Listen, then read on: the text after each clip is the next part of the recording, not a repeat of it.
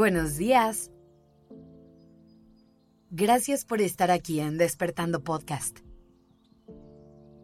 Iniciemos este día presentes y conscientes. Desde siempre aprendimos que el amor se siente como mariposas en el estómago. Que nos damos cuenta de que alguien nos gusta porque sentimos que nos mueve el piso y el mundo entero. Crecimos viendo y escuchando historias de amor llenas de pasión, de caos, de subidas y de bajadas. Y todo eso suena muy bien. Pero un día escuché algo que me hizo cuestionarme por completo la forma en la que yo interpretaba el amor. Alguien me dijo, no se trata de encontrar quién te mueve el piso, sino de encontrar quién te centra. No es quien te roba el corazón, sino quien te hace sentir que lo tienes de vuelta.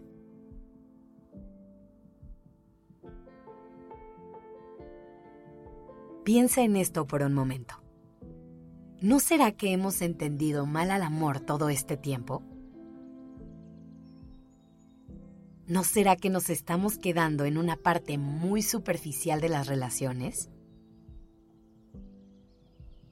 Con todo esto, tampoco te quiero decir que las mariposas en el estómago están mal, o que esa sensación de euforia que llega con ciertas personas es una mala señal. Simplemente te quiero invitar a preguntarte, ¿qué hay después de eso? ¿Qué hay después de esa atracción inicial y todas las emociones que trae consigo? Hay que recordar que las emociones evolucionan y la atracción poco a poco nos lleva al enamoramiento, el cual va creciendo hasta llegar a convertirse en amor y cada una de esas etapas se siente y se vive de forma diferente. El problema es que esta adrenalina del inicio se va y muchas veces no queremos dejarla ir. Buscamos cómo seguir sintiendo todo al máximo y mantener vivo este juego por mucho tiempo. Le tenemos mucho miedo a la paz que viene después la confundimos con monotonía, con aburrimiento. Creemos que una relación tranquila y pasiva está destinada al fracaso. Por eso es que hemos dedicado tanto tiempo a pensar de más en cada palabra y en cada acción que vamos a decir o hacer. Hacemos cosas como tardarnos en contestar llamadas o mensajes para mantener el interés publicar indirectas en redes sociales para despertar la curiosidad. No expresar claramente lo que sentimos para hacer a la otra persona trabajar o pensar de más.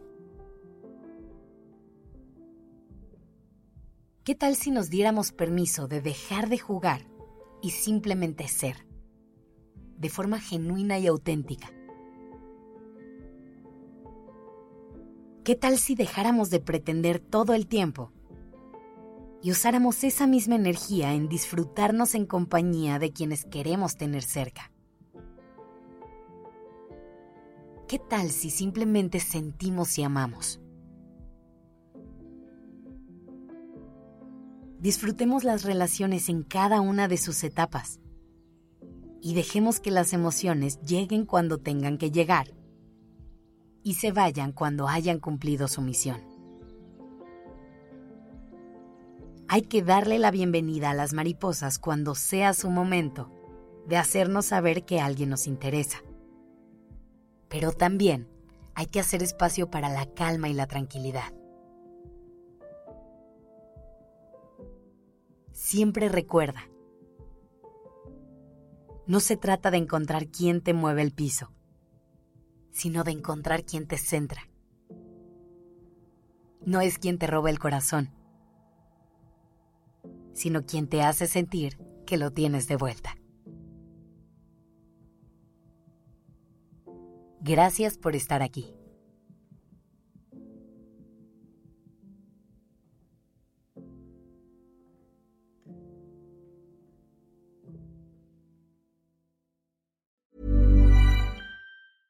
Hi, this is Paige from Giggly Squad, and I want to talk to you about Splash Refresher and my water intake. Okay, so you guys obviously know that I'm a hydrated girly, but sometimes when you drink that much water, it starts to just taste bland, and you're just like, I need something to spice it up. That's why I love Splash Refresher.